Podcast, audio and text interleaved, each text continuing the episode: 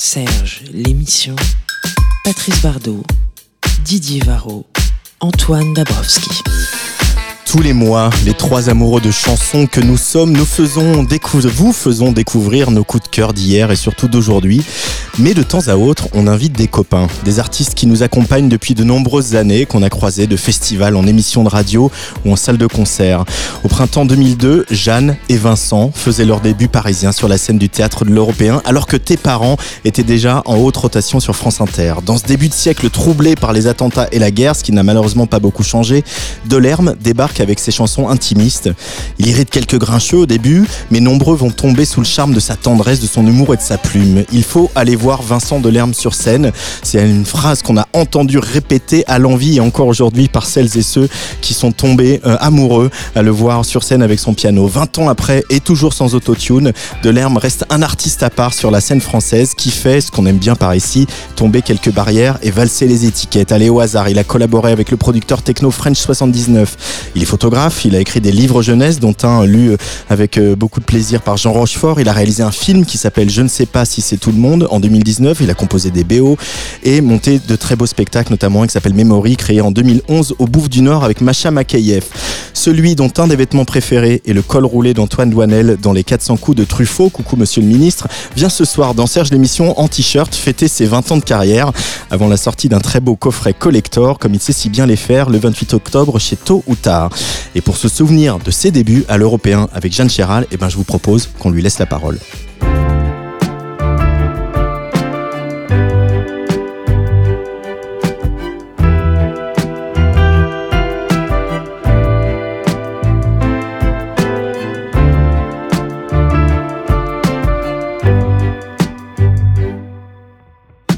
Et je vois très bien ta robe sur la scène. Visage de profil, Aventura. La loge, le bordel, les quatre semaines. La place de Clichy, ce printemps-là. À Nantes et à Rouen, les rêves sont les mêmes.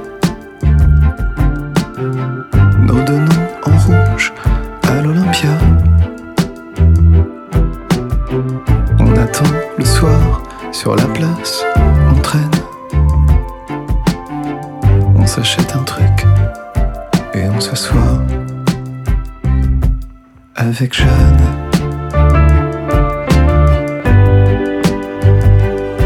Avec Jeanne.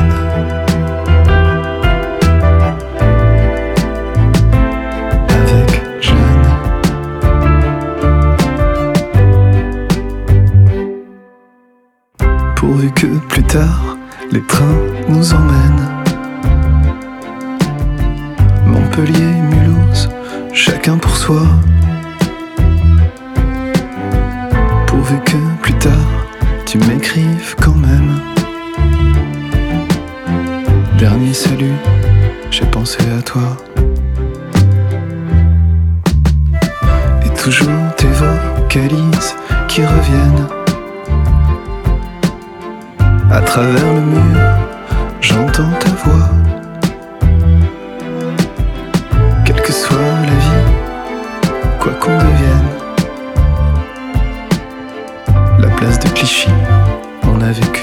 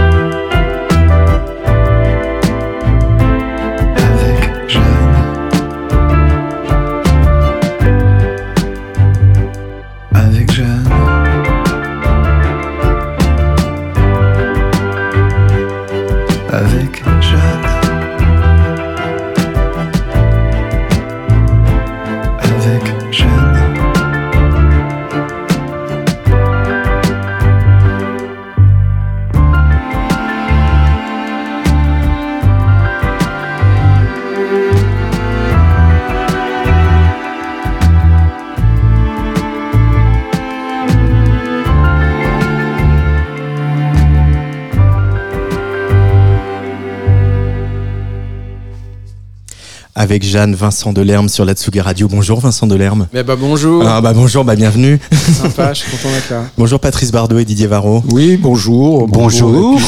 Puis, on- on note quand même que Didier est arrivé à l'heure, donc euh, Vincent peut être fier quand même. Oui, pas j'allais dire pour définir Vincent Delerme, ma relation à Vincent Delerme, Ah oui, c'est le chanteur, le seul chanteur au monde qui me fait arriver à l'heure. Voilà.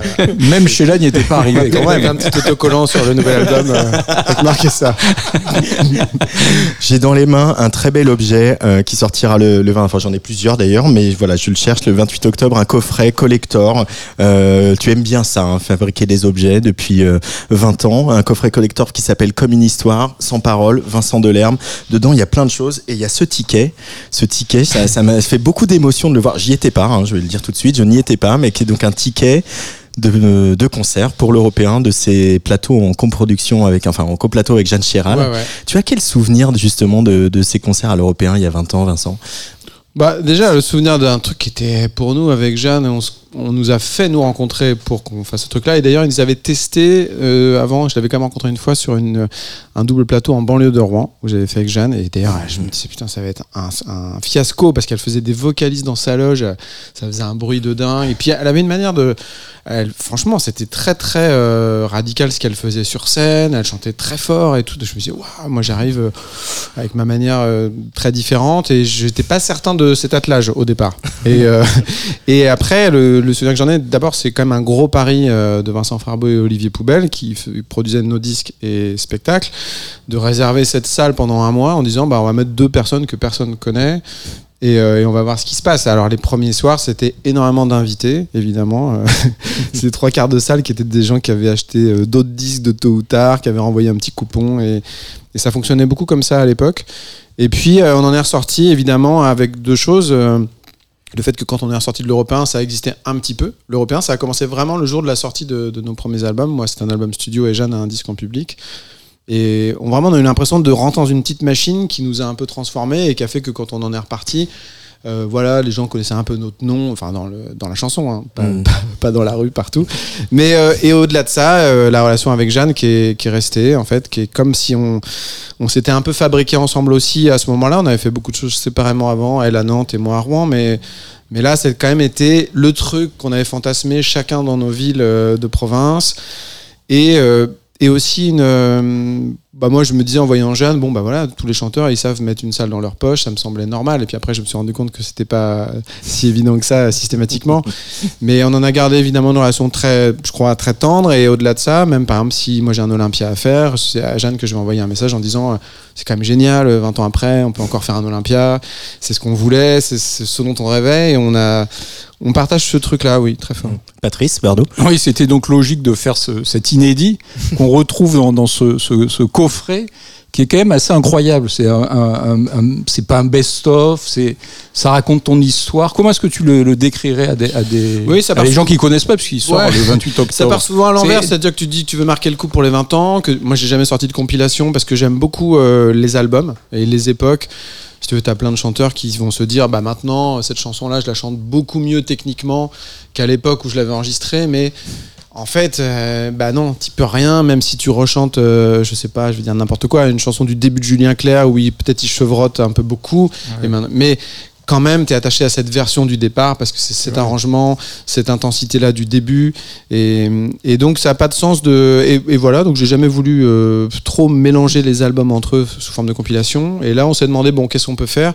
Et il y a tous les trucs que tu mets de côté au fur et à mesure des années en disant bah tiens ça c'est un arrangement alternatif qu'on n'a pas gardé de euh, tiens il y avait cette chanson là elle avait d'autres paroles au début et puis après plein de une Oui, sorte mais de ça va collage Au-delà de... ça, parce que Oui, c'est oui. c'est vraiment une, une plongée un peu dans tes archives, bah avec des bouts de dialogue. Oui, c'est ça. Il peut y avoir des messages vocaux euh, laissés sur mon répondeur par euh, Souchon ou Rochefort. Euh, après, il faut toujours que ce soit lié évidemment à, à quelque chose qui était lié à- aux chansons. Mais, finalement, souvent, moi, tu vois, j'ai mon, téléphone et dedans, tu as des mémos vocaux qui sont euh, bah, une petite bribe de mélodie que tu fais a cappella dans la rue. Puis à côté de ça, un arrangement qu'un arrangeur euh, t'a envoyé la veille. Et puis tout ça se télescope. Et, j'aime bien parce que mon. Mon idée a toujours été d'essayer de faire des choses qui collent à la vie, qui, qui sont euh, le reflet de ce que tu vis.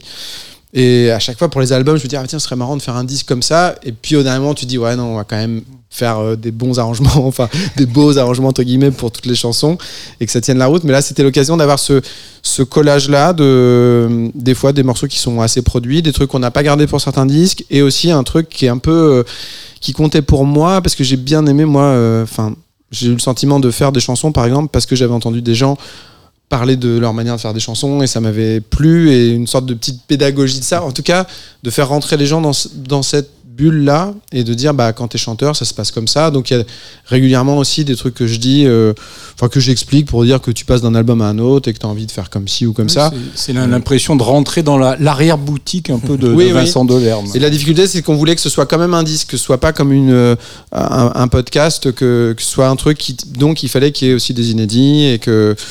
Mais finalement, sur chaque album, tu as toujours au moins une chanson que tu as mise de côté.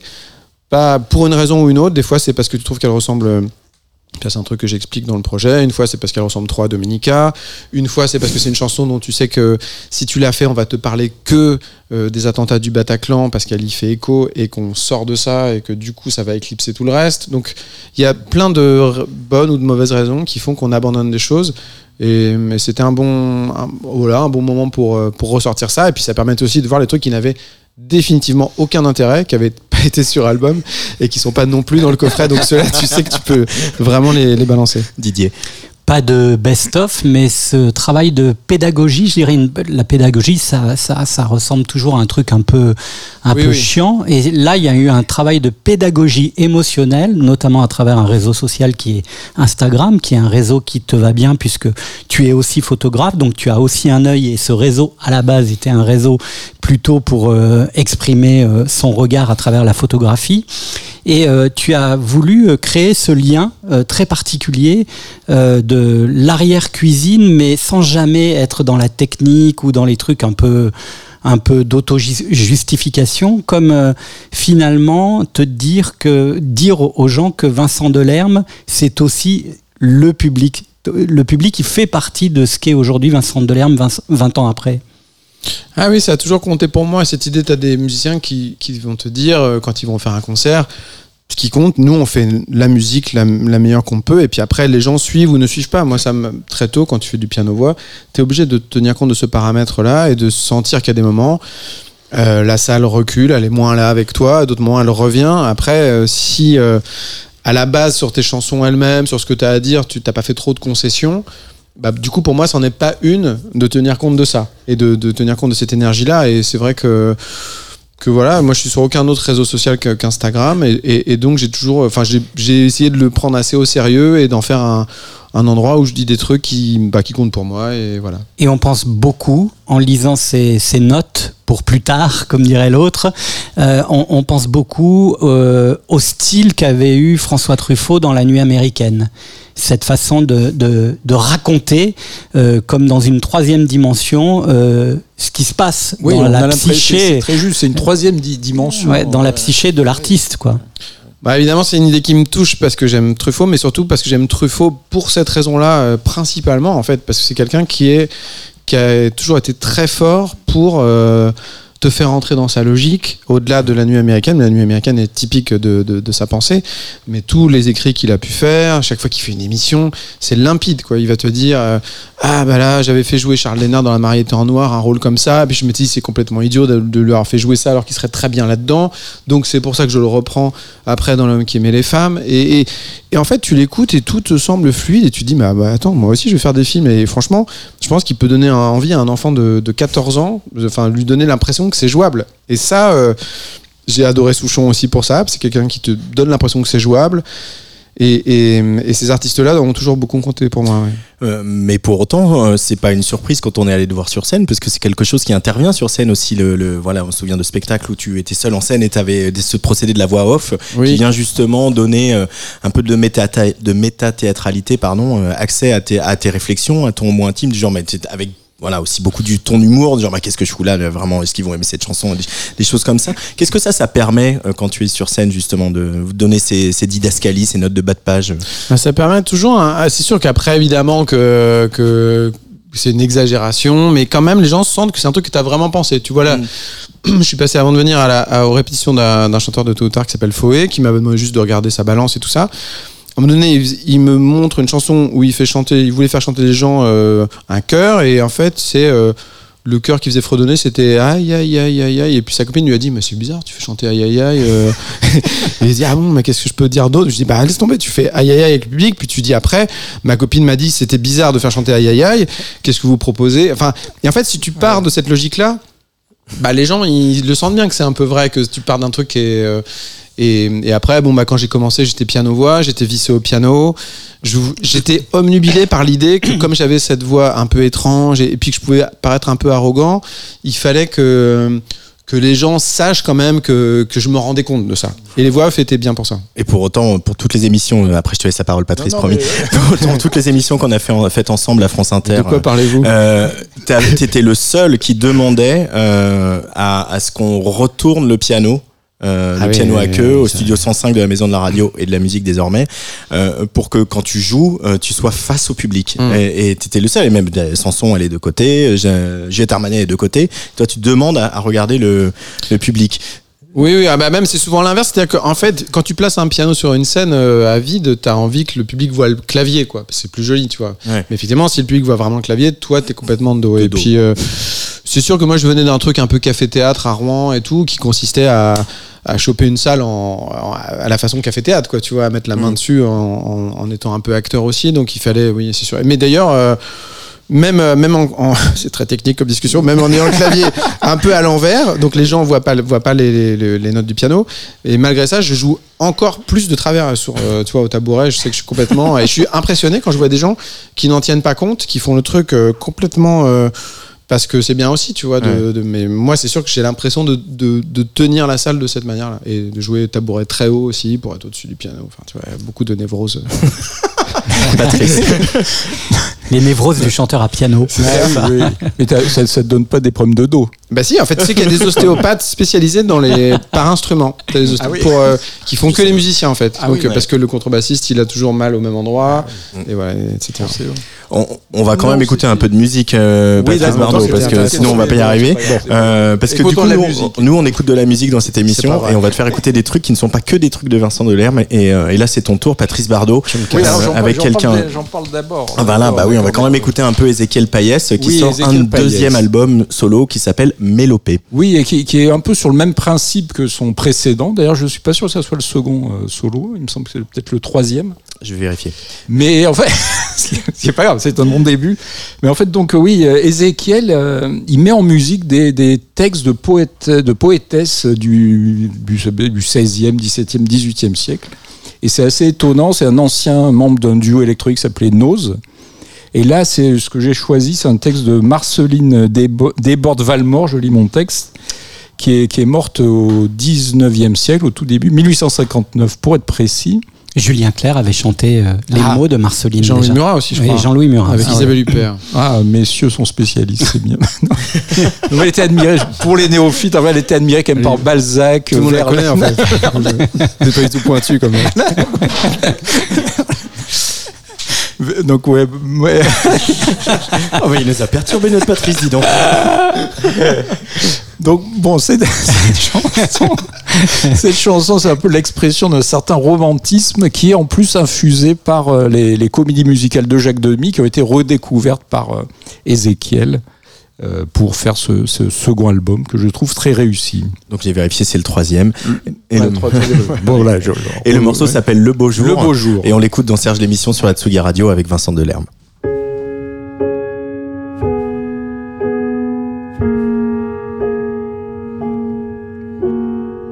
J'eus en ma vie un si beau jour qu'il éclaire encore mon âme. Sur mes nuits, il répand sa flamme. Il était tout brillant d'amour. Ce jour plus beau qu'un autre jour, partout je lui donne un sourire. Mêlé de joie et de langueur, c'est encore lui que je respire. Partout je lui donne un sourire, c'est l'air pur qui nourrit mon cœur. Que je vis dans ses rayons, Une image riante et claire, qu'elle était faite pour me plaire, qu'elle apporta d'illusions. Au milieu de ces tourbillons, l'instinct plus prompt que la pensée me dit le voilà ton vainqueur et la vive image empressée. Une image riante et claire passa de mes yeux à mon cœur. Quand je l'emporte au fond des bois, elle a ce qu'elle m'y trouble encore. Que je l'aime, que je l'adore, comme elle fait trembler ma voix. Quand je l'emporte au fond des bois, j'entends son nom, je vois ses charmes. Dans l'eau qui roule avec lenteur, et j'y laisse tomber les larmes dont l'amour a baigné mon cœur.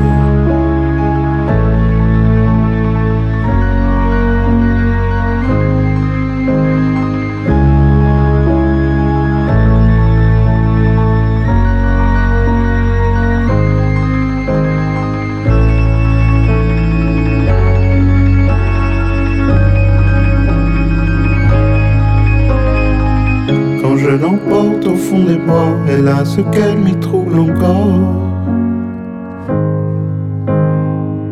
Que je l'aime, que je l'adore, comme elle fait trembler ma voix. Quand je l'emporte au fond des bois, j'entends son nom, je vois ses charmes. Dans l'eau qui roule avec lenteur, et j'y laisse tomber les larmes dont l'amour a baigné mon cœur.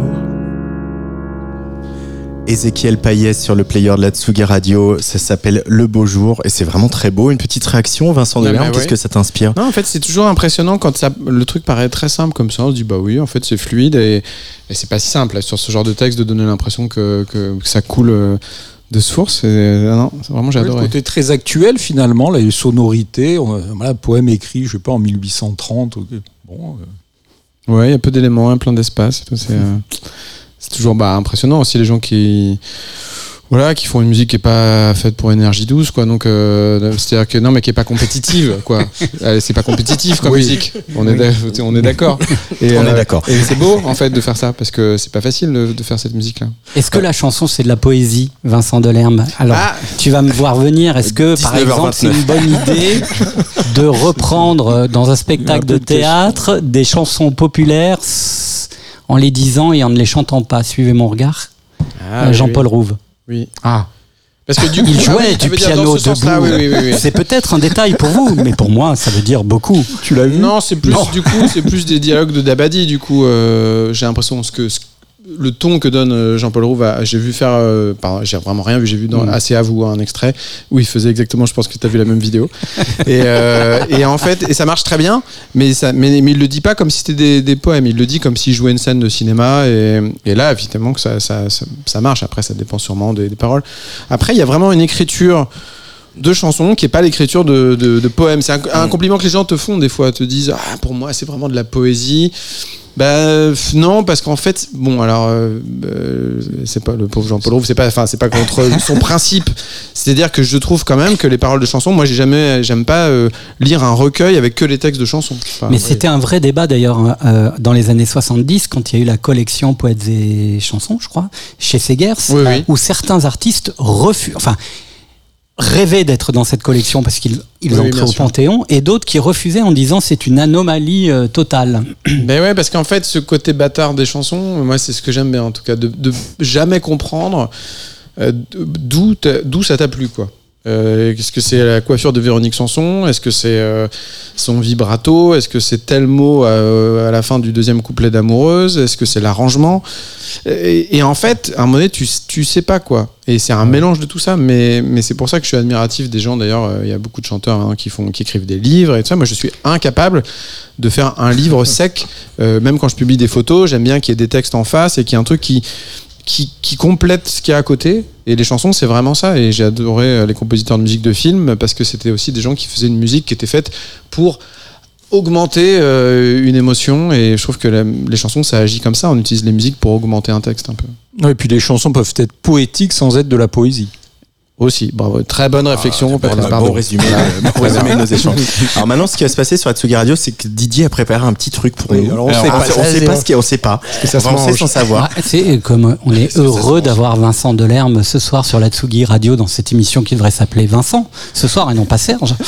Euh, bah, je, oui, je vous ai préparé. Enfin, c'est toi qui l'as fait d'ailleurs. J'ai commandé un Ah ouais, non, petit medley un peu.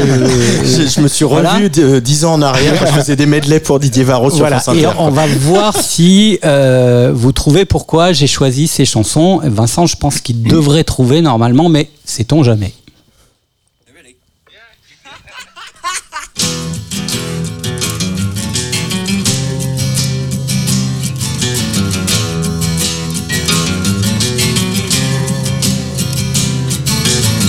like to take a cement fix, bigger standing cinema. Dress my friends up just for show, see them as they really are. Alors c'est Bowie qui chante Bowie. Andy Warhol Voilà. sur Hunky Dory. Voilà. Mais alors la connexion, Ah, Mais attends, il faut continuer. Il faut continuer. Le, le titre suivant. gallery, put you all inside my show. Andy Warhol looks a scream, hang him on my wall.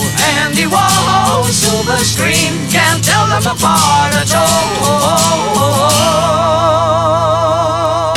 Le lundi au soleil. C'est une, une tra- transition osée. Pareil.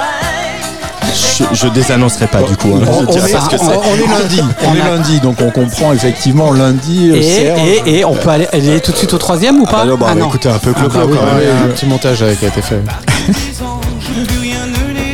Marc Lavoine. Mais alors est-ce que c'est un rébut Didier Le parking des anges. Oui, en rébut. il a la- fait l'amour sur le parking des anges, plus rien ne les dérange. Quand leur corps Warhol, se parking mélange. Des anges, lundi au soleil. Ouais, j'ai beaucoup, ouais, j'ai pas mal repris euh, le lundi au soleil Ouais. et euh, les yeux revolver, mais pas pas euh, Bowie et Warhol, donc c'est ça qui me met un peu. En, ouais. Il n'y a première- pas une première chanson Si, qui si, s'appelait si, Le si, regard si, de si, Warhol Absolument, absolument. Le regard Et- d'Andy Warhol, en fait, c'était une chanson. Voilà. en Et fait. la deuxième s'appelait comment? Le lundi. Ah, lundi au parking. Bah voilà Oh là là, trop bonne. Ah ouais, ah, il est bravo. fort, il est là, fort, ce là, on est sur du 14 ans et demi, 15 ans. hein. Donc, euh, mais alors, euh, le regard d'Andy Warhol. Bon, lundi au parking, c'était vraiment une chanson pour, avec mon groupe euh, de lycée pour euh, un peu conne, quoi, faut le dire. Mais, le regard d'Andy Warhol, c'est un, un souvenir pour moi parce que. C'est la première fois que j'ai chanté une chanson à mes parents et qui m'ont dit. euh, et mon père, j'ai vu que ça lui a fait un truc. Il, m- je lui avais 15 ans là pour le coup, vraiment. Et il m'a dit euh, Ah ouais, mais en fait, tu sais faire des chansons. Et ça m'a fait un truc parce que lui-même euh, on avait essayé d'en écrire, on avait écrit que j'aimais bien. Et puis mes parents ont une énorme euh, culture de chansons. C'était des profs qui, qui faisaient beaucoup d'explications de texte à partir des chansons et puis ils vénéraient ça. Donc le fait qu'ils me disent euh, Bon bah ok, tu, ça tu sais le faire quoi. Et ça, c'est- ça m'a ça, ça m'est resté. C'est une chanson que je, que je sais encore jouer à peu près quoi. Enfin, je la joue quand je suis chez mes parents. Tu aurais pu la mettre dans le coffret? Oui, j'avais pas de. En fait, le, le plus vieux truc qui est dans le coffret, c'est un enregistrement qui est à la fac de Rouen euh, sur une salle universitaire où j'étais passé. Et euh, mais ça aurait pu être cette chanson-là, mais je la faisais déjà plus à ce moment-là. C'était vraiment là, c'était vraiment, j'avais quand même 20, 21 ans. Mais ça m'a plu, tu vois, d'utiliser cet enregistrement qui était un truc sur cassette à la salle Ronsard. Il y avait 20 personnes dans le public, de prendre la première moitié de la chanson euh, en live et puis après de de la compléter avec un arrangement d'aujourd'hui. Parce que c'est quand même, quand tu commences, les, les, les, premiers, les premières fois qu'on te dit un truc, qu'il y a quelqu'un qui vient, qu'il y a 20 personnes dans la salle, ou que ton père te dit, tiens, ouais, la chanson, tu sais faire des chansons, c'est marrant. Et, et bah ça, en fait, euh, c'est indélébile, quoi. C'est des trucs... euh, ça a une importance folle. Les, les, les 3-4 personnes à Rouen qui étaient vraiment bien fans de ce que je faisais et qui euh, pourtant me disaient bah, nous on adore, mais ça va quand même être compliqué pour toi.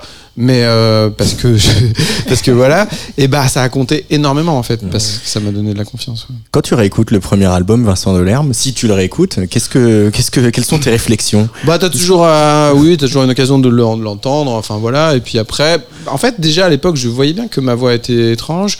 J'essayais beaucoup de copier Mio Sec. Ça c'est vraiment un truc qui me qui me frappe en fait, qui prenait beaucoup les notes par en dessous, parce que Mm. c'était une apparition qui avait été vraiment euh, euh, marquantes. Moi, j'étais étudiant quand il a sorti Boire et l'idée que ce mec avait d'abord été journaliste, puis après été retourné chez ses parents, puis avait fait des maquettes. Enfin, ça donnait un peu de, de l'espoir parce que on sortait d'une époque où il y avait l'idée que tu avais 21 ans, que tu écrivais Les Dix Commandements ou euh, Notre-Dame de Paris, je sais pas quoi, euh, et, et tu vois, et qu'il y avait un truc très clinquant des années 90 qui sont des années très clean dans le, dans le son, dans les images, les clips de Zazie, tout ça.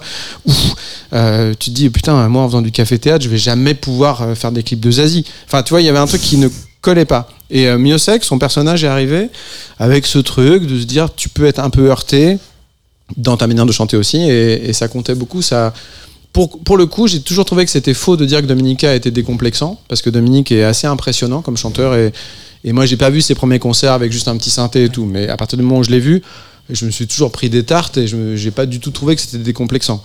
Mais Miosek, il avait, il avait ce truc-là, oui. Ce que dit Kali aussi, Ouais. hein, beaucoup d'artistes euh, disent que Miosek a été euh, décisif. Tu as interviewé Miosek. Oui.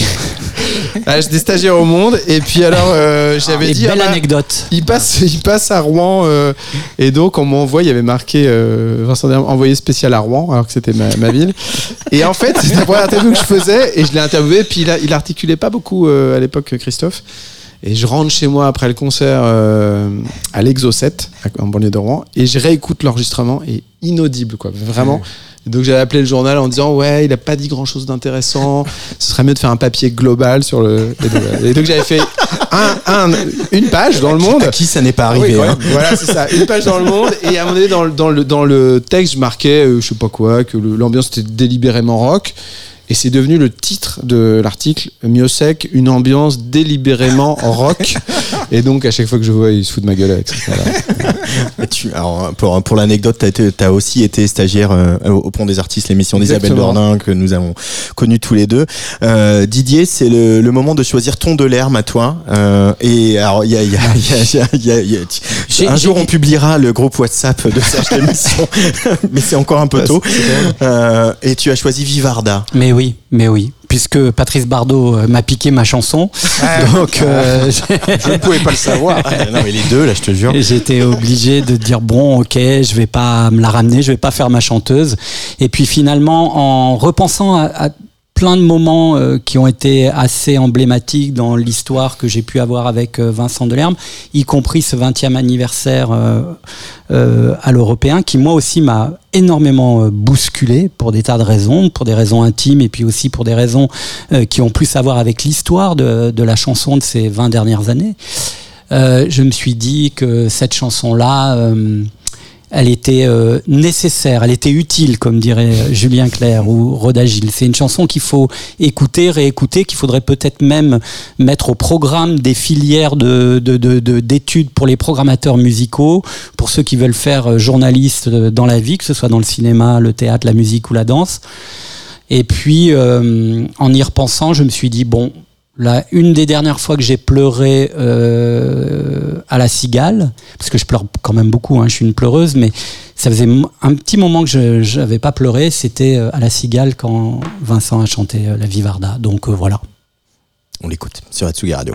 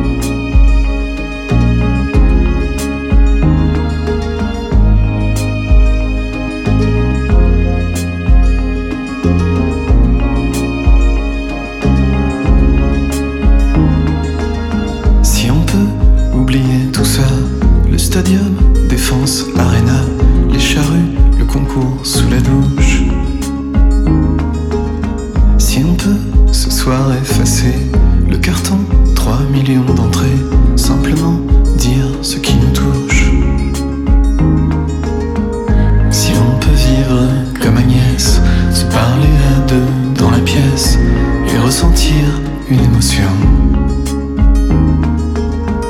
Si on peut vivre une vivarda, marcher sur le sable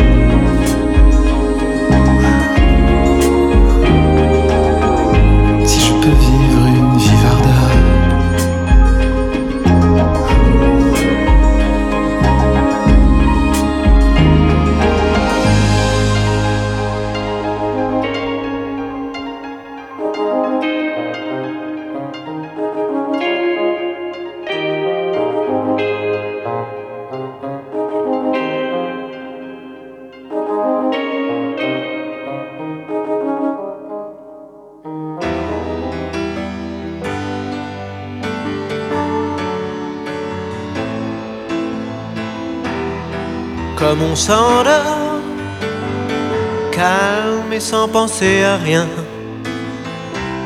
en fermant les yeux très fort. Vivre, il fait beau, je sors, je trouverai le bon chemin, et je me sens mieux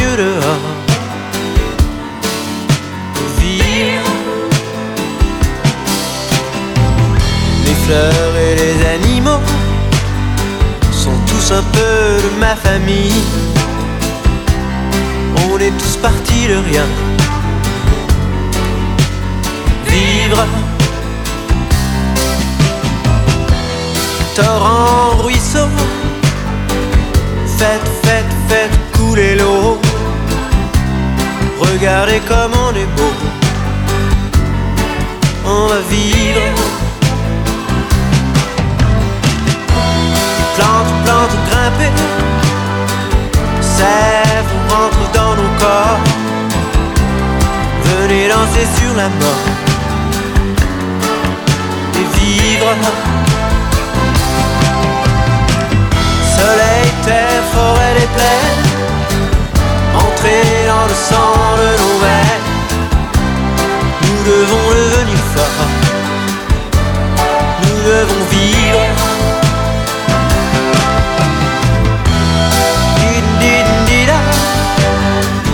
Les tambours et les drapeaux. Il ne nous reste qu'un mot.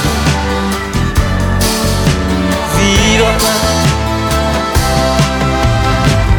Petit caillou dans ma main. Pleure ton pauvre destin. Tu pleures parce que tu voudrais bien. Vivre. Dieu, Dieu, écoutez-nous. Votre défi et nous lançons notre cri. Vivre. Planètes inhabitées, grand caillou de l'univers. Écoutez la folie de la terre. Vivre.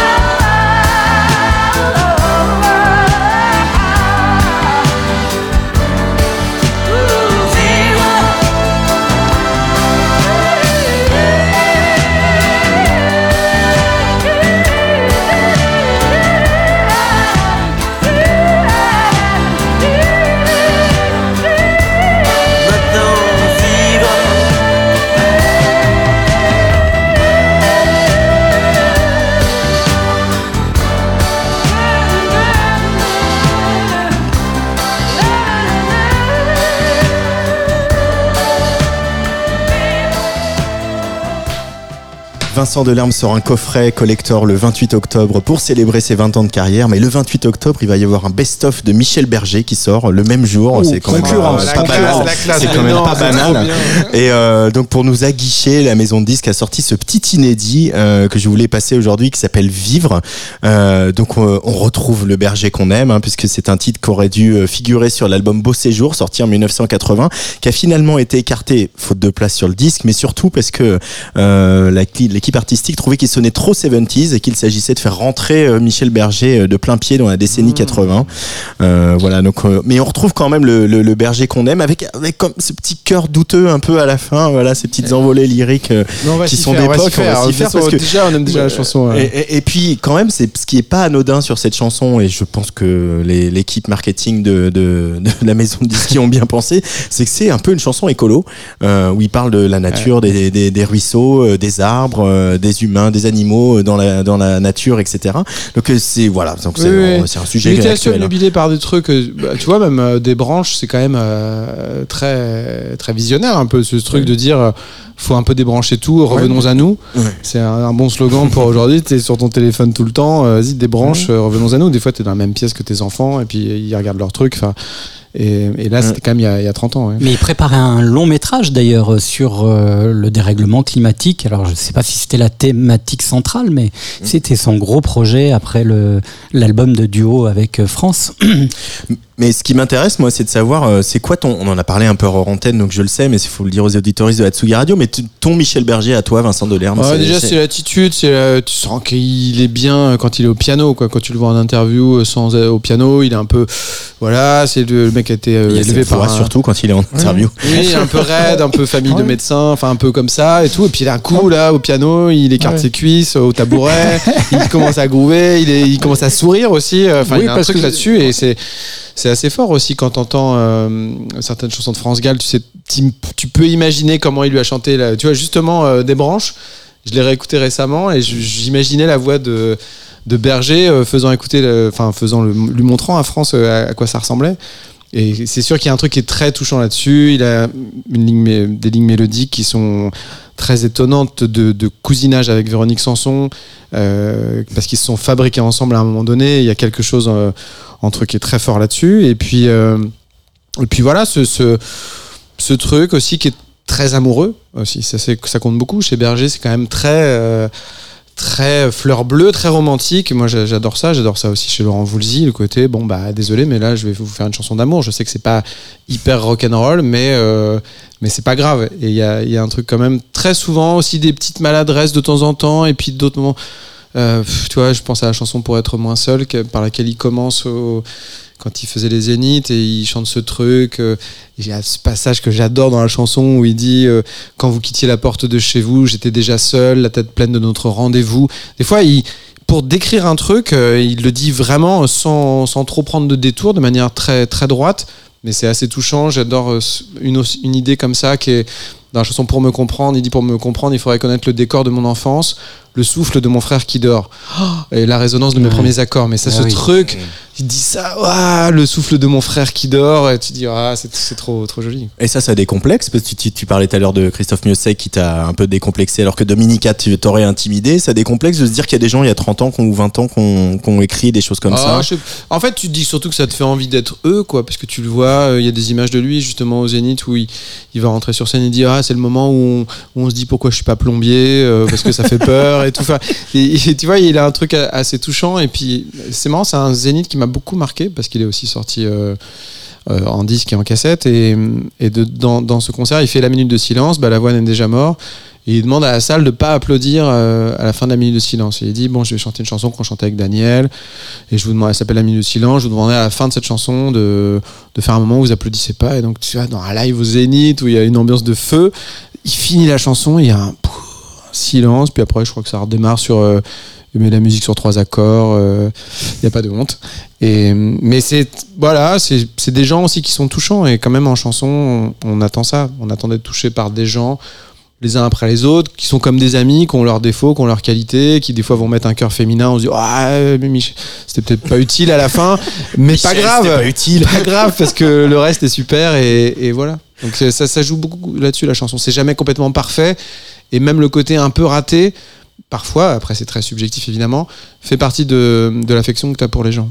Comment tu peux expliquer, euh, même si tu n'es pas un, un journaliste spécialisé dans la chanson française, que aujourd'hui, quand on entend euh, le- une- un, un début de Berger, c'est extrêmement fédérateur et c'est fédérateur pour des gens qui ont écouté Bowie, qui ont écouté des choses qui n'ont rien à voir, et qu'à l'époque c'était un peu rédhibitoire. Hmm.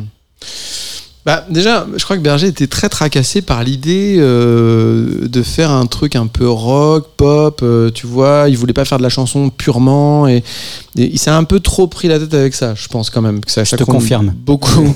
ça compte beaucoup pour lui. euh, Ouais, euh, d'avoir cette crédibilité là, de dire euh, finalement pourquoi est-ce qu'on nous parle toujours des Anglais des États-Unis? Nous, ce qu'on fait, c'est aussi bien. Et il a, il a beaucoup ce souci-là, donc il n'est pas léger là-dessus. Là où tu as des gens qui ont assumé vraiment le côté, bah oui, bon, bah, c'est des chansons françaises, et puis, et puis voilà.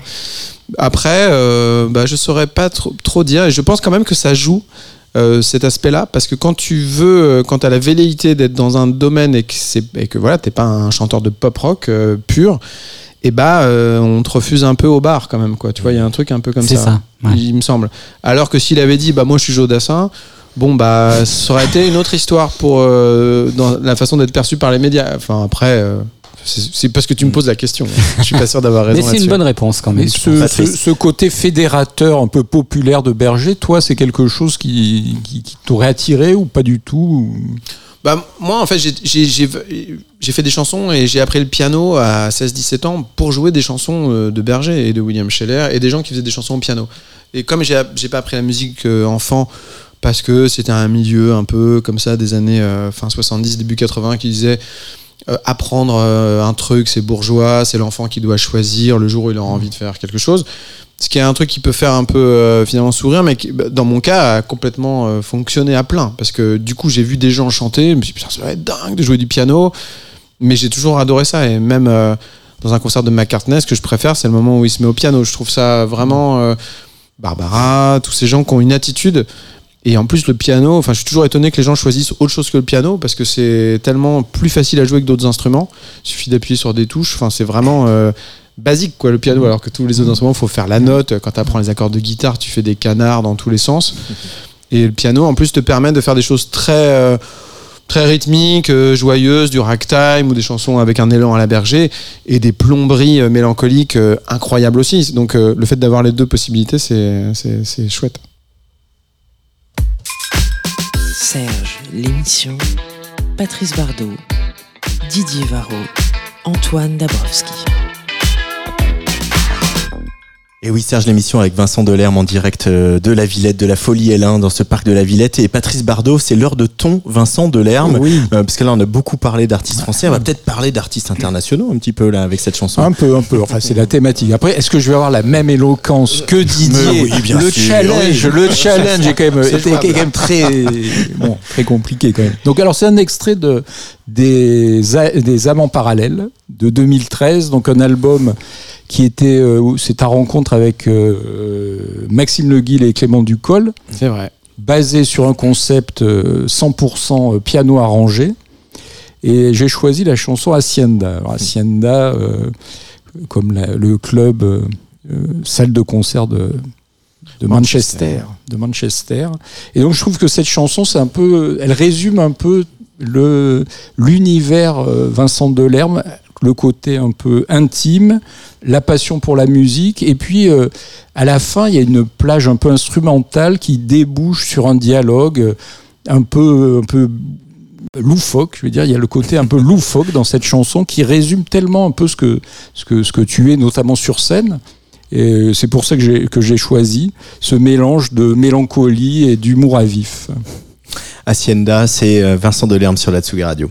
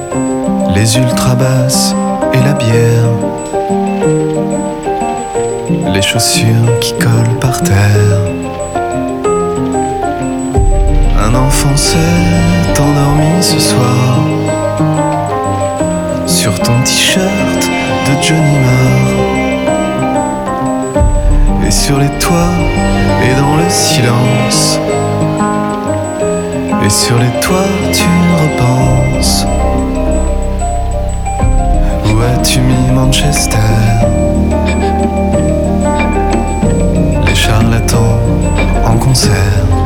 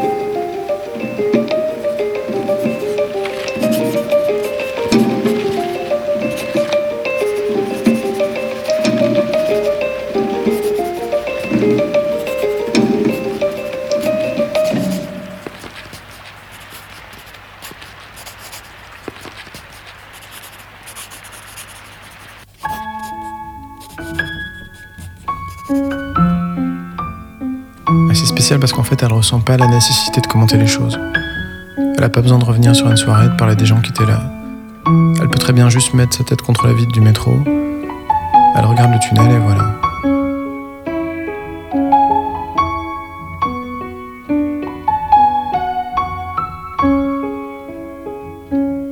Une fois, elle a confondu un dauphin avec un requin, au fond de l'eau. Elle m'a dit d'aller voir un dauphin qui dormait c'était pas un dauphin. Par contre, oui, il dormait, ça c'était bien.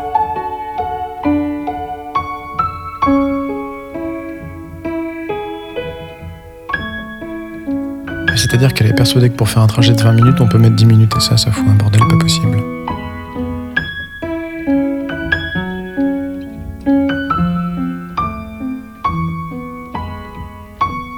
Des fois, elle regarde un peu un match avec moi, j'aime bien.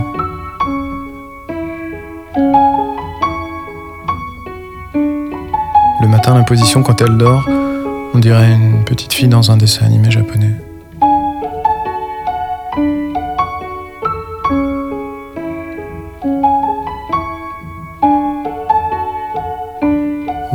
J'avais l'impression, et en fait, non, je crois pas. La tendresse de Vincent Delerme sur cette euh, coda libre de cette chanson Hacienda qui figure sur Les Amants Parallèles, sortie en 2013, Patrice. Oui, et c'est une chanson qui rejaillit, c'est aussi pour ça que j'ai choisi, d'une manière particulière sur euh, comme une histoire. Est-ce que tu pourrais nous raconter Ah. ça, Vincent? Ah oui, c'est vrai. Parce qu'en fait, euh, en fait, je sortais, euh, donc j'avais fait mes quatre premiers disques à intervalles super réguliers, hein, tous les deux ans, entre 2002 et 2008. Et puis après, je me suis dit, bon, bah là, il faut quand même un peu casser ce truc-là. Je vais pas faire jusqu'à 70 ans. euh, voilà. Donc j'ai fait un spectacle qui était plus un spectacle de théâtre au Bouffe du Nord, qui était moitié théâtre et moitié chanson. Et à la suite de ça, bon, bah, j'ai commencé à réécrire des chansons un peu comme je faisais avant, c'est-à-dire. Indépendantes les unes des autres. Et puis je me suis dit, ah quand même ça m'a vachement plu de faire ce spectacle justement au Bouffe du Nord qui était avec une histoire suivie. Donc j'aimerais Mhm. bien refaire un album comme ça. Et donc j'ai un peu effacé les premiers textes que j'avais fait euh, sur des sur des musiques pour faire cette histoire des amants parallèles une histoire suivie sur un couple sur une dizaine d'années. Et parmi les chansons dont j'ai effacé les paroles il y en avait une qui s'appelait Dao qui était donc sur euh, sur la musique d'Hacienda et qui, parlait d'un souvenir, du- vraiment un truc visuel que j'avais de deux filles au bahut qui, qui se tanquaient contre le mur. C'était un mur avec des, des, sortes de fausses briques, enfin bon bref. Et, et qui partageaient leurs écouteurs pour écouter des chansons d'Étienne Dao et qui parlaient à personne et elles tripaient sur, euh, sur Dao quoi.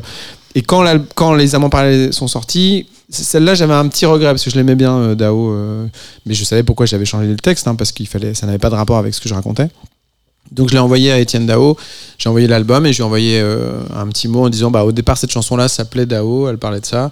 Et il m'avait répondu euh, très gentiment bah un jour ah, elle est super, faudrait la mettre quelque part un jour et puis bon bah voilà. Là c'était l'occasion. quel- quelque part. bon. Mais c'est aussi euh, l'Hacienda, c'est un, dance floor. euh, quel rapport tu as avec les boîtes de nuit? Bah c'était ouais, là c'était plutôt la, la boîte de concert et d'ailleurs Ouais, la concert. c'est vraiment un truc que j'ai fait souvent de transposer des trucs de Rouen ailleurs la, la plupart du temps je transposais à Paris mais la Hacienda pour moi mon Hacienda c'est vraiment l'Exo 7 la boîte où- Mhm. dont on parlait tout à l'heure où j'ai vu Miosec qui est une boîte mythique hein, pardon il y a même eu des livres de photos sur l'Exo 7 et j'étais euh, et voilà j'ai vécu des trucs forts là-bas. Une fois je suis sorti avec une fille qui a beaucoup compté pour moi bah, un concert de Divine Comedy euh, à l'Exo 7 et puis il y avait ce truc de, ouais, des, des boîtes comme ça où tu c'est un peu loin du centre-ville et puis ça colle par terre et puis t'as- tu comme tu prends des gobelets de, de bière dégueulasses mais euh, t'es content quand même enfin tu vois et tu et tu te rapproches des filles parce que t'es un peu désinhibé enfin et, et donc voilà c'était tout ce truc là plus la mythologie quand même euh, très euh, des Smiths et de et de la scène mancunienne mélangée à ça mais que je connaissais que de loin en en petit lecteur des Inrecuptibles et en auditeur de Bernard Lenoir. Mais il y a souvent un, un lien fort quand même dans tes chansons avec l'Angleterre aussi. Enfin, il y a souvent des Oui, oui. références. euh,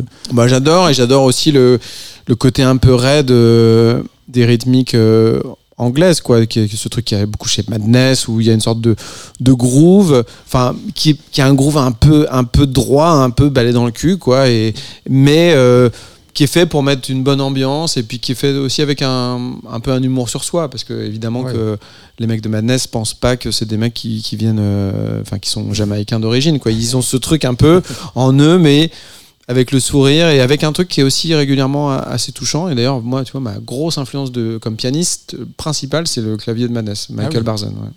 C'est un scoop. Et ben voilà je... Merci, ça Vincent. vaut très très cher hein. Alors, alors ça c'est un scoop qui vaut cher, mais on, on va rester sur le piano et sur les pianistes avec euh, le prochain choix qui est le Gold de Didier Varro. Alors, le gold de Patrice Bardot, non, je déconne. Le, le gold de Didier Varro, ben, il est tout simple. Je ne sais pas si je, je le présente. Euh, bah, c'est un homme euh, à piano euh, qui m'a beaucoup touché, qui m'a beaucoup euh, euh, in- influencé dans mon rapport à la chanson et peut-être la chanson un peu plus à texte dans le début des années quand j'ai démarré en fait euh, comme journaliste musical.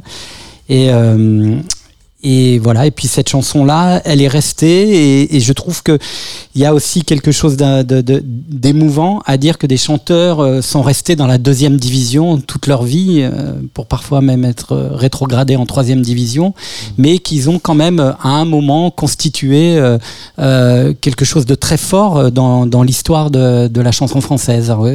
Ma ligne claire, c'est la Vivarda, hein, vous l'aurez compris ce soir. Donc cette chanson, c'est Romain Didier et qui chante Pousse.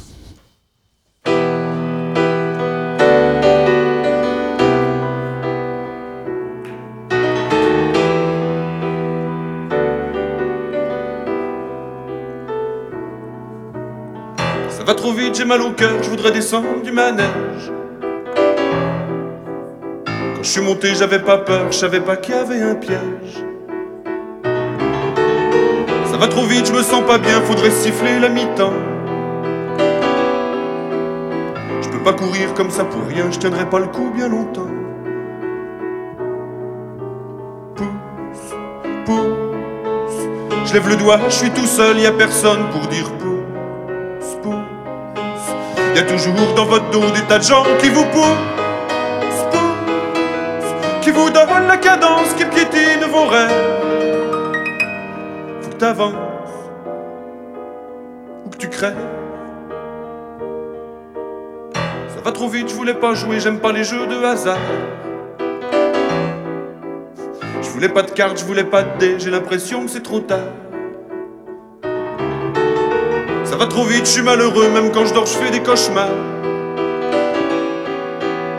Je vois la terre en salle de jeu et Dieu en croupier, il a.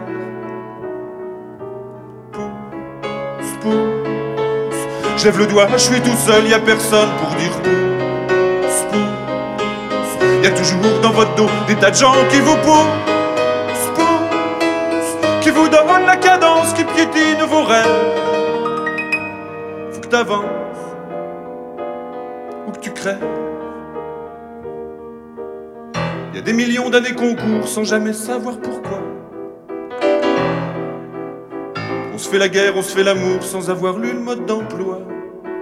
Je me sens paumé, je me sens perdu, 30 ans tout seul, ça fait long.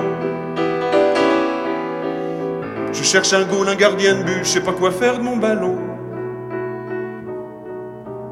Pousse, pousse. Je lève le doigt, je suis tout seul, y a personne pour dire pousse, pousse. Y a toujours dans votre dos des tas de gens qui vous poussent, la cadence, qui piétinent vos rêves. Faut que t'avances ou que tu crèves. Pousse. Je lève le doigt, je suis tout seul, y a personne pour dire pousse, pousse. Y a toujours dans votre dos des tas de gens qui vous poussent, qui vous donnent la cadence, qui piétinent vos rêves. Faut que t'avances ou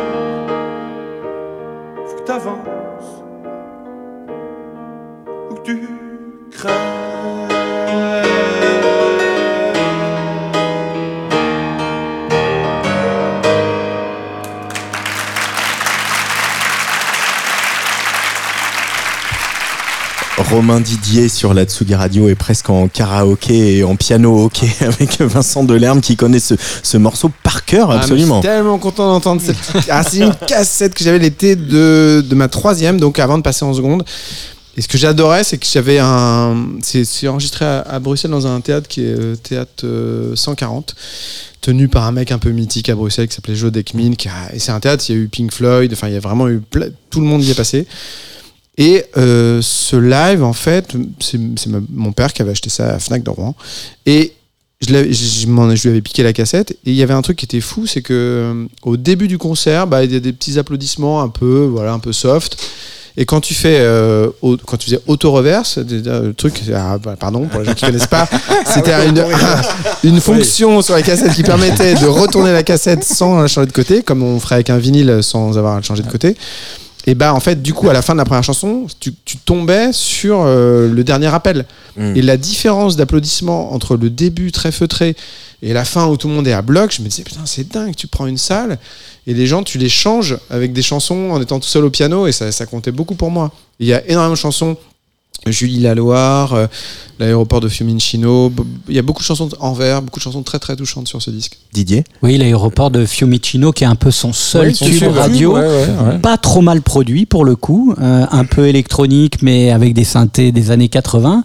Et, euh, et malheureusement, il a jamais euh, rencontré un public au-delà des centres culturels euh, qui aimait ce public de chansons. Et, et euh, C'est vrai que C'est dommage. C'est touchant aussi que tu parles de ça, euh, Didier, parce qu'au-delà de Romain Didier, c'est quelque chose qui existe. Après, souvent, évidemment, dans le, dans le paysage de la chanson, on- les gens ont un peu l'impression que pour si t'es là à 25 ans, tu restes parce qu'ils ont vu euh, Charles Trenet à Znavour, et puis ils voient Souchon Cabrel, et, et on se rend pas forcément compte qu'en même temps que Souchon et Cabrel, il y avait aussi Patrick Coutin, euh, Cap de Vielle, Charlie. Couture, et, et finalement les gens qui sont un peu moins là, euh, bah, comme ils sont un peu moins là, on n'y pense pas, on voit que ceux qui Mm. restent.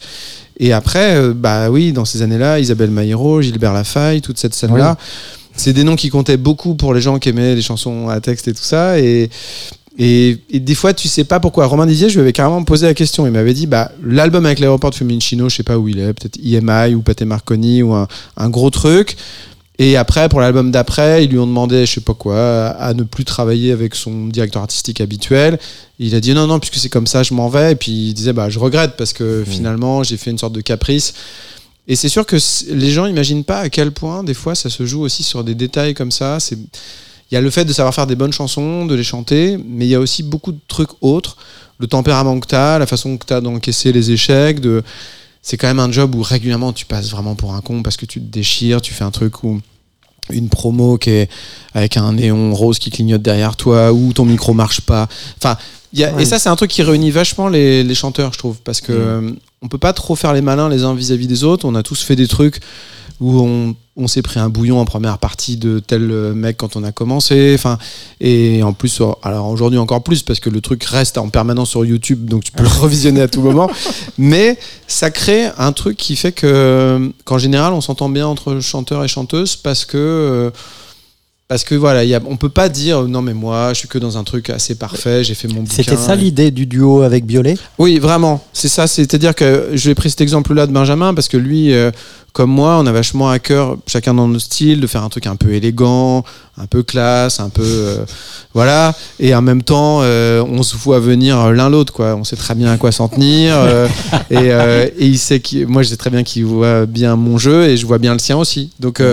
Et puis il y a ce truc de se dire, euh, bah, on a quand même fait aussi euh, le Festival de la Côte d'Opale où tu joues, comme je dis dans le texte, euh, dans le gymnase de Boulogne-sur-Mer et tu fais ton concert et puis il y a des traces de.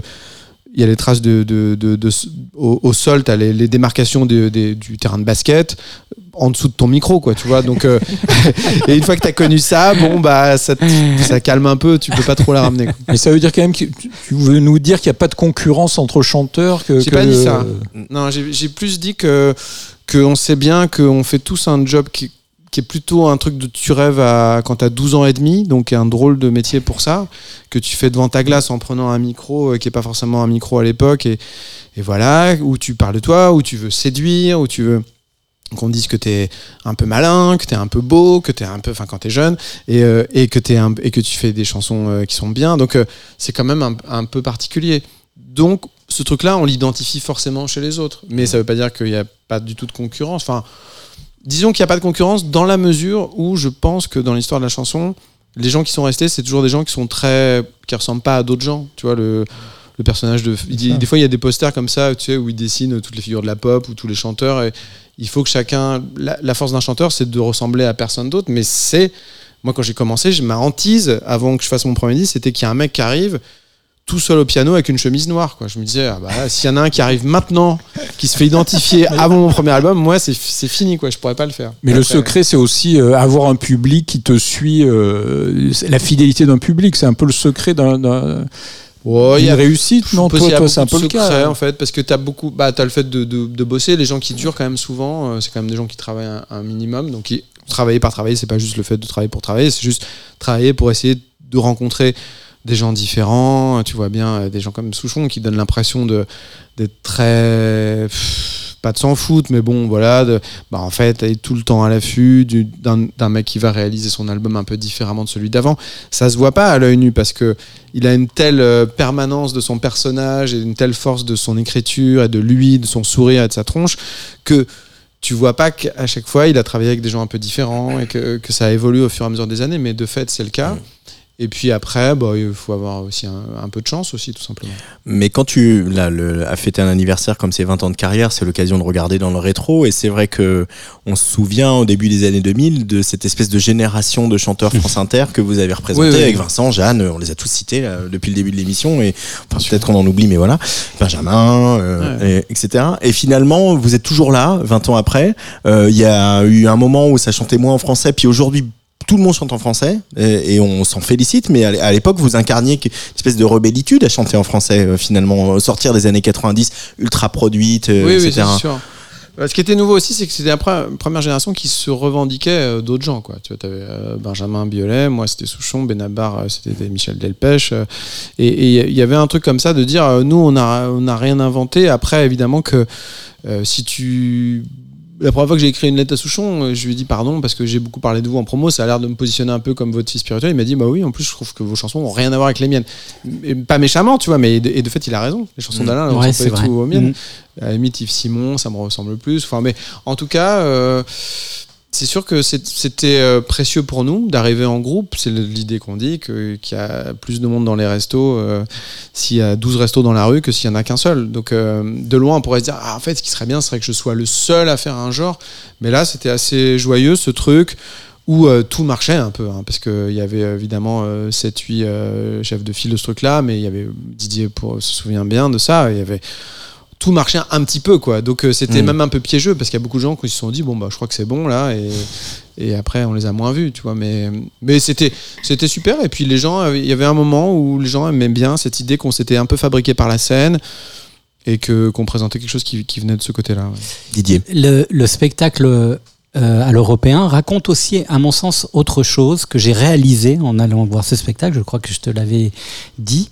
D'abord, je me suis aperçu que probablement ce premier album est celui que j'ai le moins écouté dans ta discographie. ah oui tu m'as dit Euh, donc on redécouvre des chansons qui ont pourtant créé le lien, le rapport même amoureux avec le chanteur, mais que après, au fil de l'histoire, c'est pas celui qui euh, qui reste et euh, comme le plus important en tout cas. Et pourtant, première rencontre.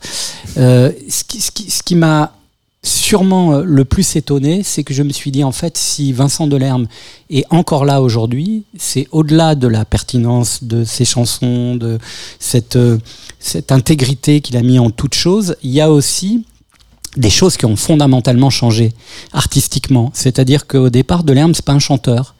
Et aujourd'hui, c'est un vrai chanteur, au sens où la voix, euh, qui était effectivement un peu caricaturale au début, est devenue une voix de séduction. C'est une arme de séduction, ta voix aujourd'hui, euh, comme celle des chanteurs pop euh, anglais, par exemple.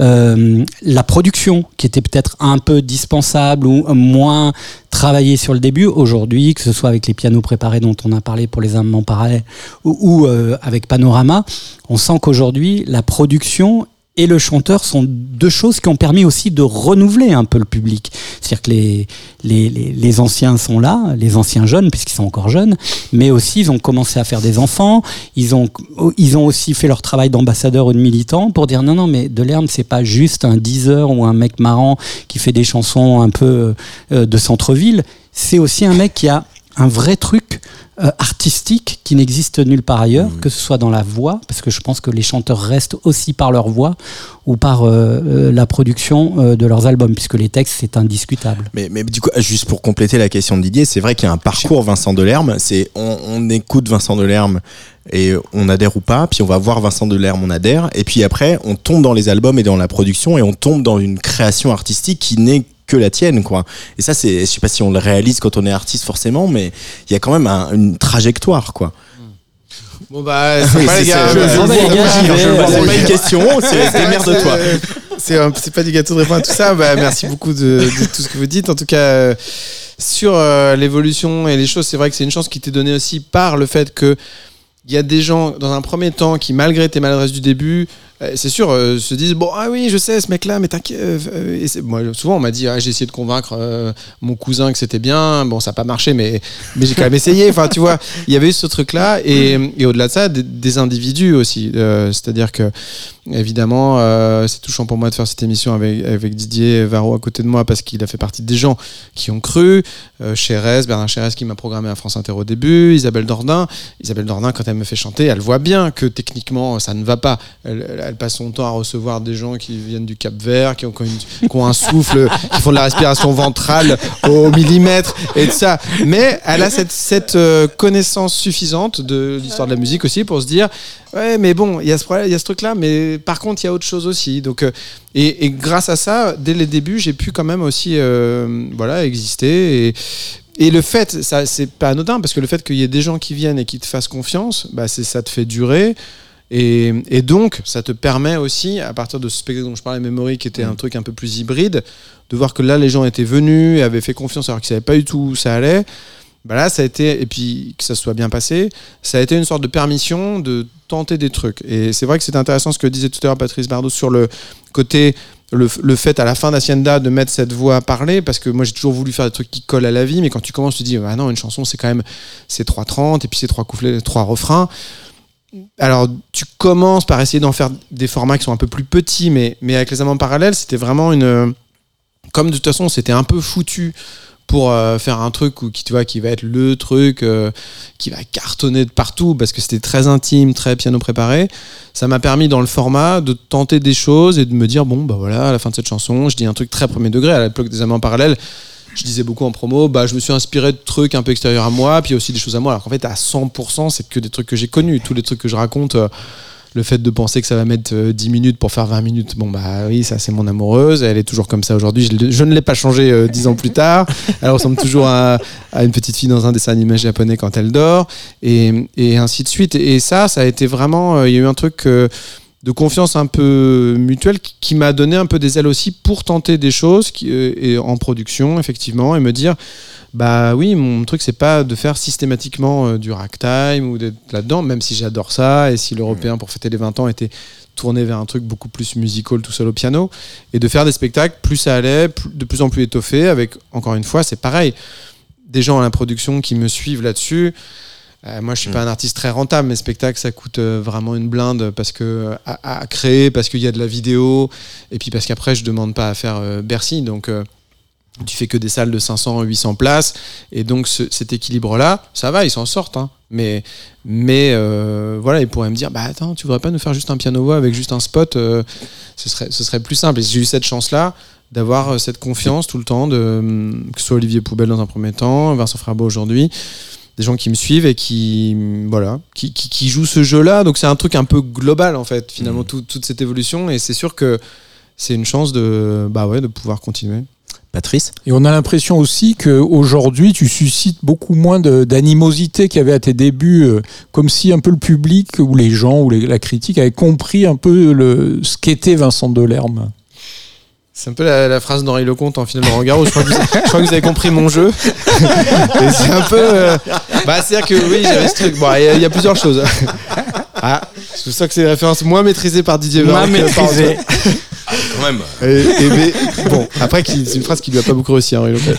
Mais. euh, Pas grand chose qui m'a beaucoup réussi Henri non, mais après, c'est vrai, ce qui était marrant, c'est que moi j'ai toujours eu un, un double, double trajet, un peu les, les gens qui connaissent, qui voient les concerts, qui disent ah c'est cool, le mec est sympa et tout, et des gens à l'extérieur qui disent ah le mec il se prend pas pour de la merde, c'est un peu austère, Enfin, oui, tu vois, c'est et- ça, le côté un peu de triste, euh, voilà, triste, euh, déprimant. euh, euh, déprimant, et puis aussi un peu limite arrogant parce que qu'en fait le moment Ouais. où j'étais le plus médiatisé c'était les débuts c'est ça. et c'est là que ça a le plus marché. Mon premier album est celui qui a le mieux marché. Donc c'est là que tu fais le plus de télé et tu te retrouves sur des télés où tu tiens un peu le menton sur, le, sur la main comme ça en attendant de voir. Et tu te dis mais qu'est-ce que je fous là quoi un peu. Et, et donc c'est un peu une erreur parce que soit tu vas faire une émission de télé et tu joues le jeu à fond et tu es très heureux d'être là et tu dis Marc-Olivier Fogiel je vous adore, je suis trop content d'être là. Soit tu vas pas. Et donc là tu es dans un moment où tu y es, tu te dis mais qu'est-ce que je fous là? Donc tu renvoies un truc un peu pas, pas funky le truc avec Stéphane Guillon, tu vois, tous ces trucs-là où je- j'avais lu un, journal pendant qui. Bon, Ah oui, tout ça, c'était pas, pas idéal, quoi. Et, euh, et voilà, mais ça a été un coup de peau que, que ça puisse se faire quand même. Allez, c'est le moment de ma petite découverte, en tout cas de mon petit coup de pouce, parce que eux, je les aime vraiment d'amour et je Ah. voudrais euh, vraiment que on aille très loin avec eux, parce qu'on se sent libre avec eux et on les aime beaucoup. Ils s'appellent Météo Mirage. On écoute ton nom sur Atsugi Radio.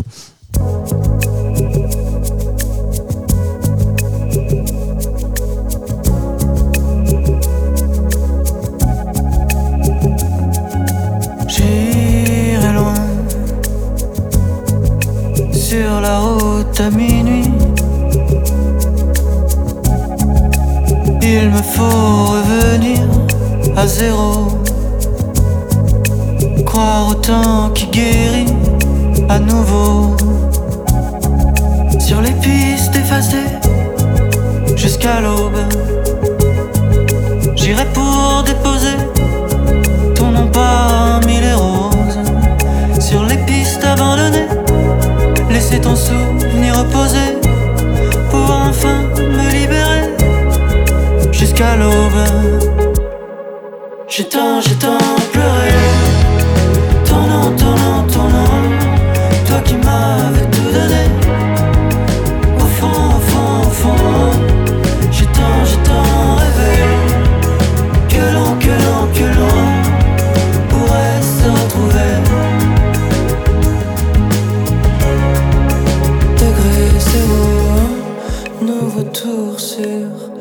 l'axe diagonal. Mes paupières sont lourdes, mon retard est rattrapable. Je m'en vais, je m'en vais, je m'en. Dans mes idées, toujours les tiennes. Tu veilles, tu veilles, tu veilles sans toi. Rien n'est plus pareil. Sur les pistes effacées, je vois ton nom, ton nom,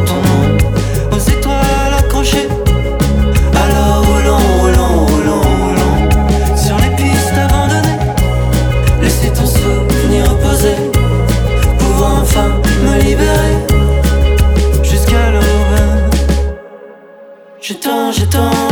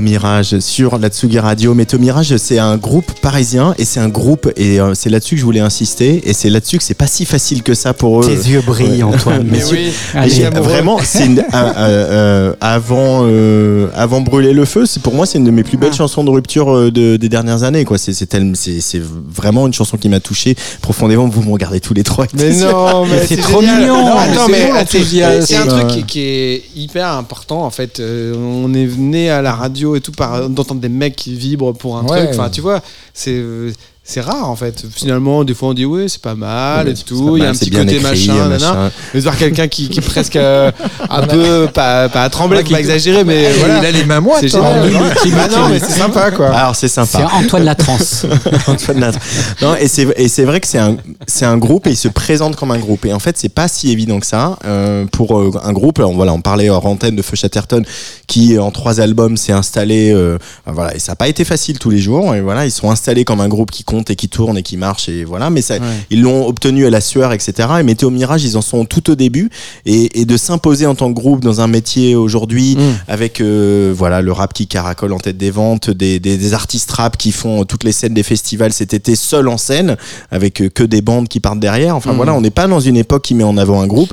Et eux, c'est un vrai groupe. Ils, ils écrivent en groupe, euh, ils composent en groupe et ils envisagent la scène en groupe. Et pour vous dire, je les ai vus euh, à la boule noire au printemps. Et euh, euh, pendant cette chanson, dont l'arrangement est beaucoup plus rock que ce qu'on a pu entendre sur euh, la version qu'on vient d'écouter, il y a eu une coupure de courant.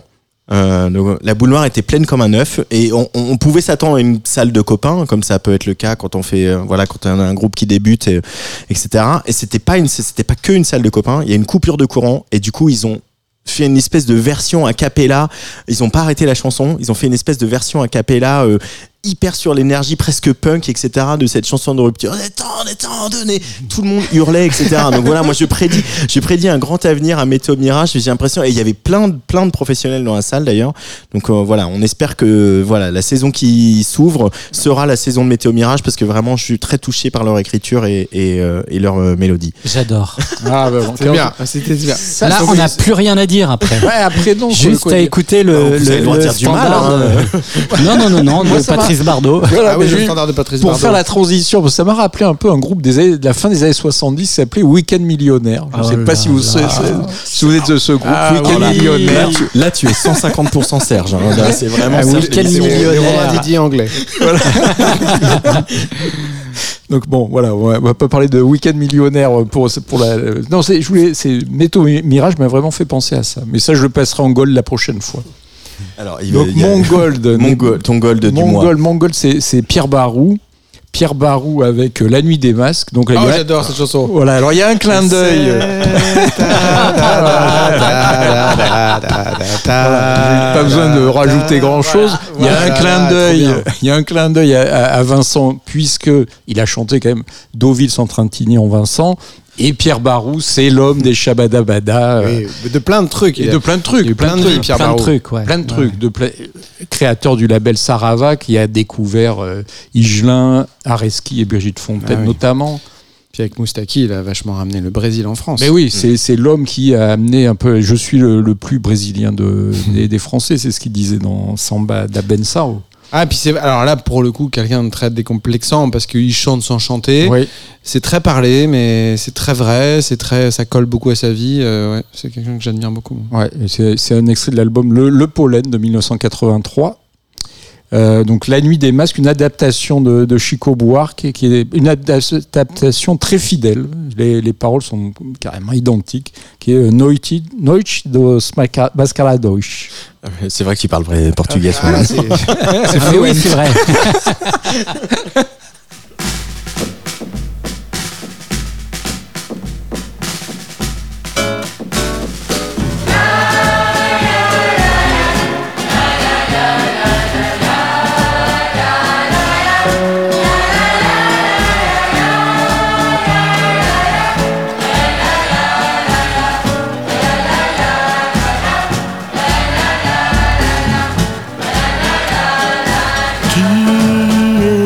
Si tu m'aimes, tu dois deviner.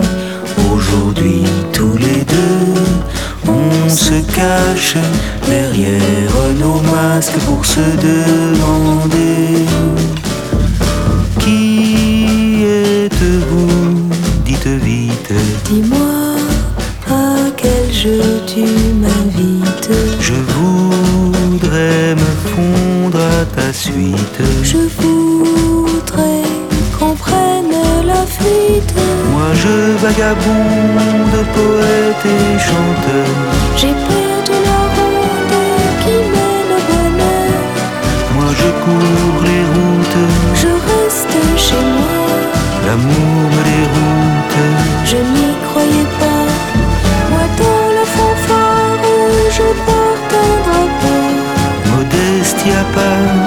Je joue bien du pipeau.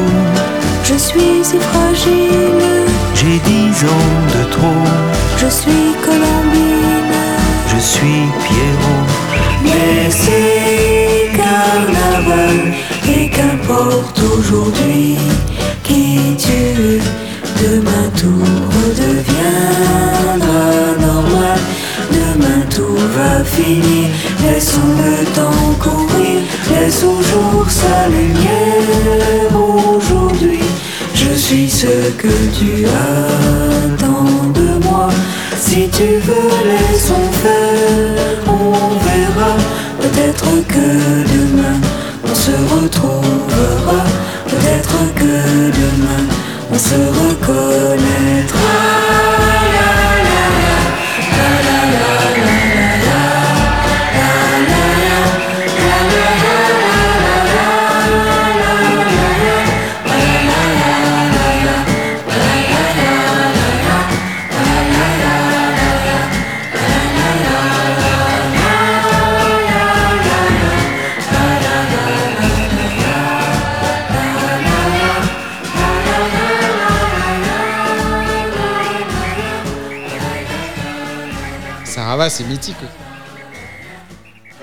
mythique, hein, Vincent. Delerme. C'est d'intégrer une maison de disques qui devienne Sarava. Et tu vois, je suis content avec tôt ou tard parce qu'ils Ouais. ont une identité comme ça de, de ça. De, de Sarava, c'était beaucoup le, le label de Pierre Barou qu'on vient d'écouter. C'était beaucoup un label où les gens jouaient les uns avec les autres. Ouais. Michelin joue euh, Une un- famille. ouais. Ouais, voilà. Et puis un un label d'expérimentation, parce qu'il y avait beaucoup de jazz, de free jazz aussi Ouais, sur Sarava. euh. Ils avaient leur studio à eux, et tout ça, aux abesses. Et le Brésil, il y avait dans, dans, dans ton dernier album, il y avait une chanson sur le Brésil. Je suis assez, euh, ma musique est assez brésilienne d'une manière vrai, générale. hein. Et euh, il y avait Non, une chanson Saudade, sur le Brésil. Exactement. C'est parce que c'est celle euh, un peu électropop de French 79 qui, Ouais.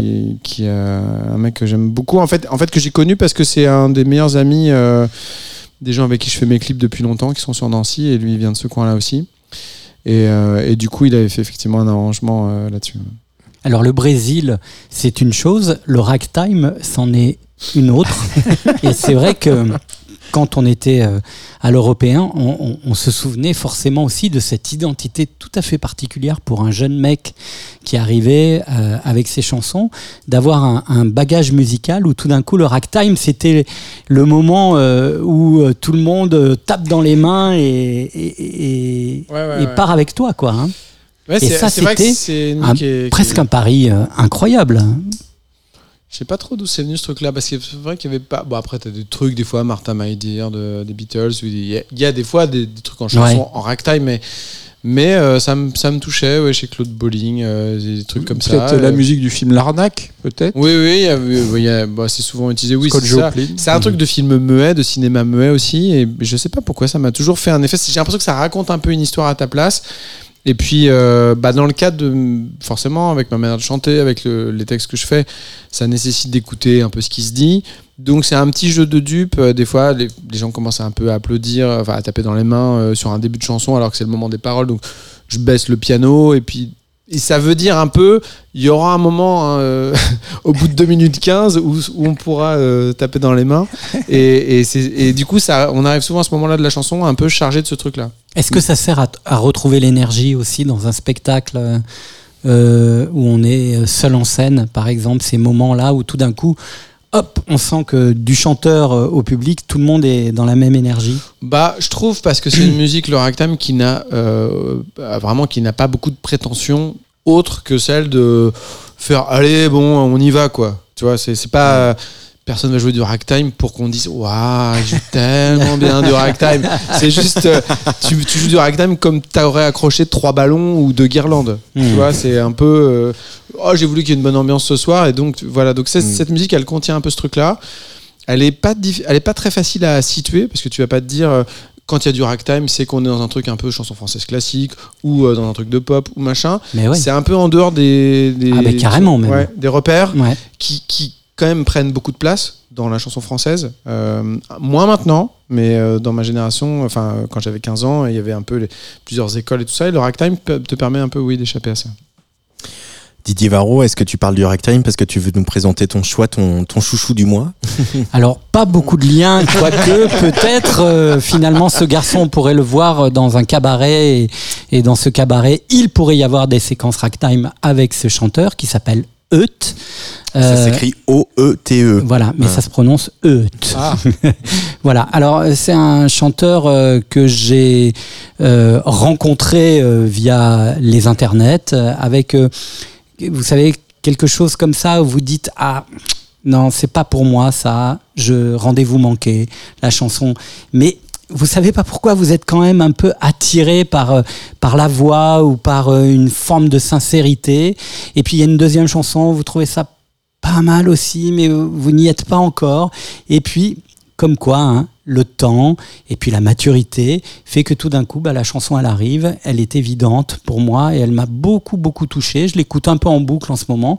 Je connais pas ce garçon. Je sais juste que c'est un provin- provincial qui vient de Picardie, qui a fait le voyage jusqu'à Amiens, la province, l'ennui, l'envie aussi de s'identifier par le corps et par la voix, euh, des admirations, Fishback, Feu Chatterton dont on parlait tout à l'heure, euh, et puis un discours euh, très très simple et pas si revendicatif que ça finalement, mais issu évidemment de la communauté euh, LGBTQ Et euh, garçon très étonnant. Et la dernière chanson qu'il a sortie et qui est le prélude à son premier album que du coup j'attends avec impatience, s'appelle Armes et paillettes. Et je trouvais que ce, rien que le titre déjà était joli.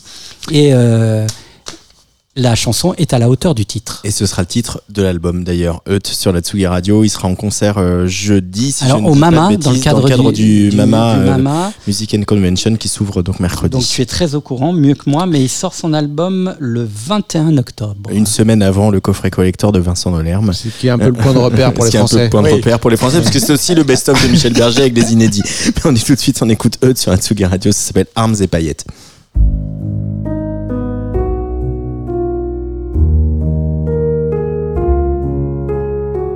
Tu vois les carences, les névroses? Voilà les armes. Et la candeur, les rêves, c'est les paillettes.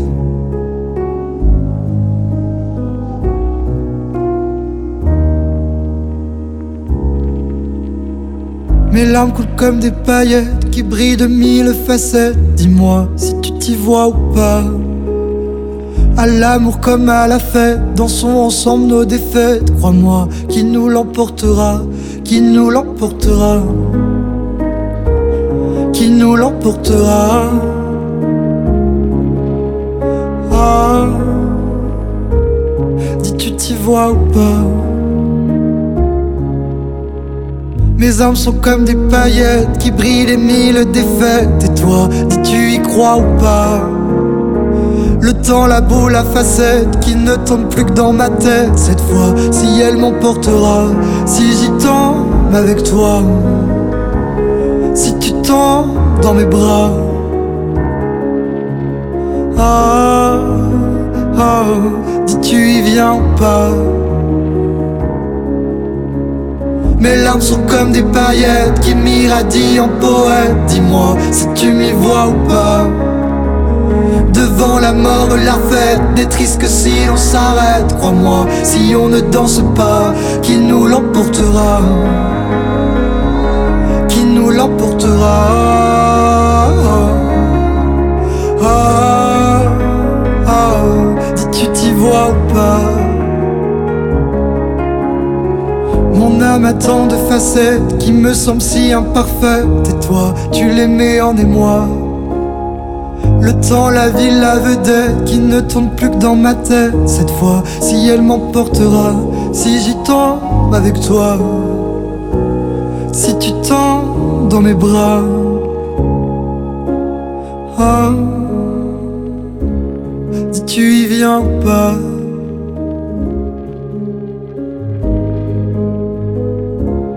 Dis tu y viens pas?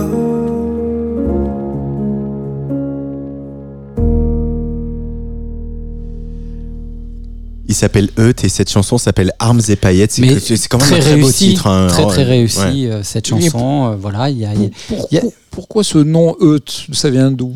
Bah, probablement curieux que poète, on enlève le P, ça fait Eut, je sais pas. Alors, je- j'ai absolument pas la réponse. ne me pas comme ça. vraiment- On enlève le P. euh, Alors le. Il y a quand même euh, toute une génération de gens qui font des trucs complètement à contre-tempo, un truc avec beaucoup d'espace. euh, c'est euh, c'est courageux, quoi. Et c'est fort parce qu'en fait, tu sens que tu peux vraiment. euh, qu'il peut y avoir des gens très jeunes qui triplent là-dessus et qui peuvent avoir la révélation de se dire en fait, au lieu qu'il y ait tout le temps une fréquence de son euh, permanente qui prend toute Mm. la place, ah, j'ai- découvert un truc et tu vois, moi j'ai des enfants qui ont 12 et 15 ans qui écoutent que de l'urbain pratiquement, mais des fois ils écoutent autre chose. Et ces fois-là, du coup, et je sens Ouais. que c'est important pour eux, ces alternatives-là, de, de proposer une musique qui est, euh, et qui sont aussi euh, un peu contents, de, fiers d'eux, quoi, quand ils écoutent un truc un peu différent. Et c'est génial qu'il y, ait- qu'il y ait Mais toutes ces propositions. C'est- C'est c'est intéressant ce que tu dis parce que euh, l'autre jour, je vais raconter une anecdote. J'étais dans mon bureau et quelqu'un est venu pour la maintenance informatique. Vous allez voir. et le mec, Il il, écoute maintenance que, informatique à Radio il France. écoute que du rap. Et j'étais en train d'écouter l'album de Foé et le mec a, il me dit c'est trop beau ça. C'est trop beau. C'est quoi ça?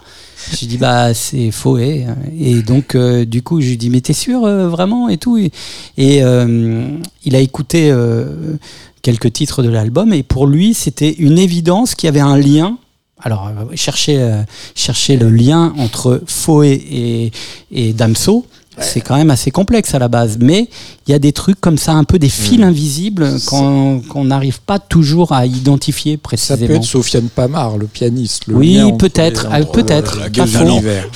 Quel Pas faux. Pas faux. Mais c'est une bonne intervention de Patrice Bardot. Ouais. Ouais, il est vraiment temps qu'on refasse cette, même cette émission.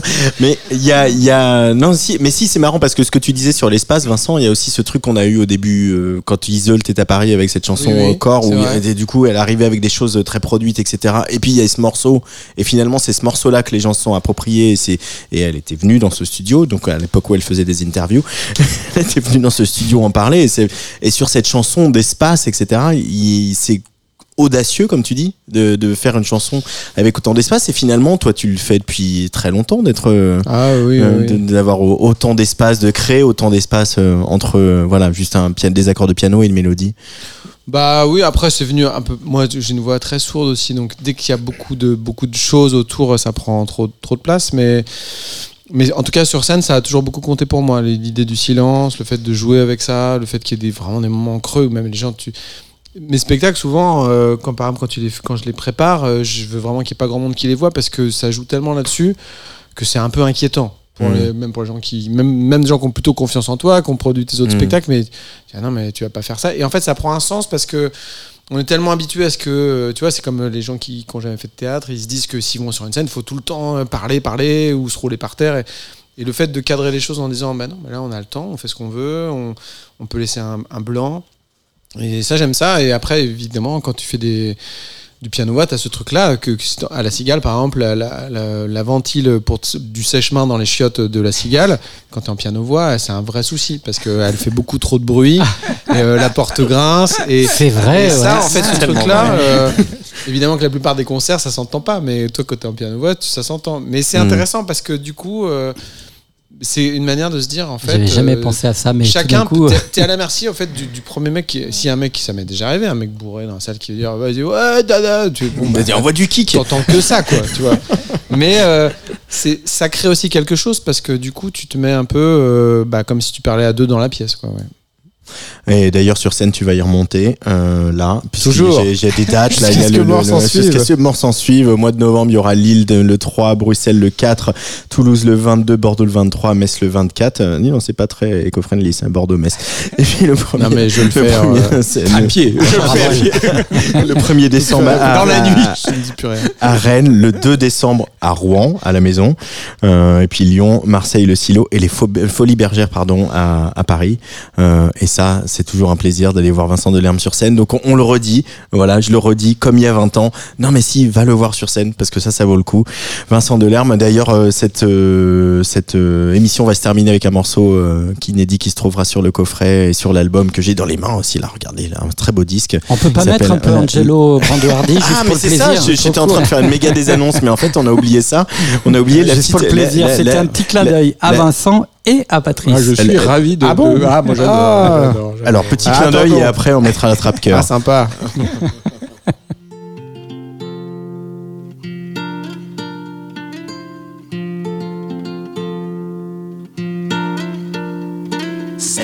demoiselle marchant sur le ruisseau qui t'a rendu bien malade.